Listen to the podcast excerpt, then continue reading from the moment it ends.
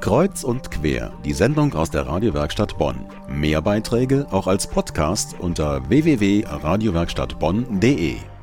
Der alte Friedhof wird in diesem Jahr 300 Jahre alt.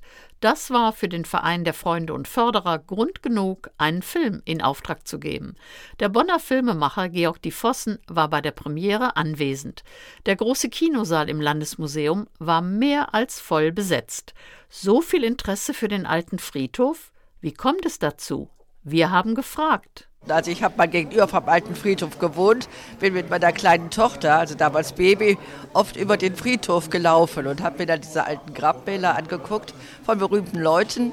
Ja, und deshalb äh, möchte ich mir das gerne hier nochmal angucken im Film. Als gebürtiger Bonner interessiert man sich natürlich für alles, was in Bonn passiert.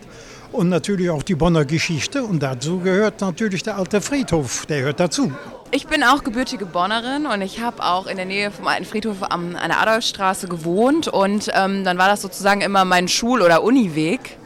Und deswegen kenne ich den alten Friedhof natürlich. Und ich muss auch sagen, dass es äh, wirklich so eine kleine grüne Parkanlage darstellt in der Altstadt. Und ähm, ja, es ist auch sehr ruhig. Im Film sieht man den alten Friedhof von oben. Man begleitet eine Führung, auch die Geschichte und die künstlerische Entwicklung der Grabmäler werden beleuchtet.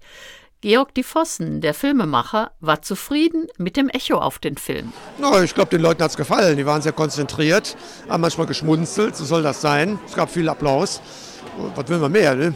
Der Film wurde auch in Beul im Heimatmuseum gezeigt. Er wird noch einmal zu sehen sein im Gemeindesaal der Stiftskirche, nachmittags am 12. Juli. Zu kaufen ist der Film als DVD jederzeit im Buchhandel für 15 Euro.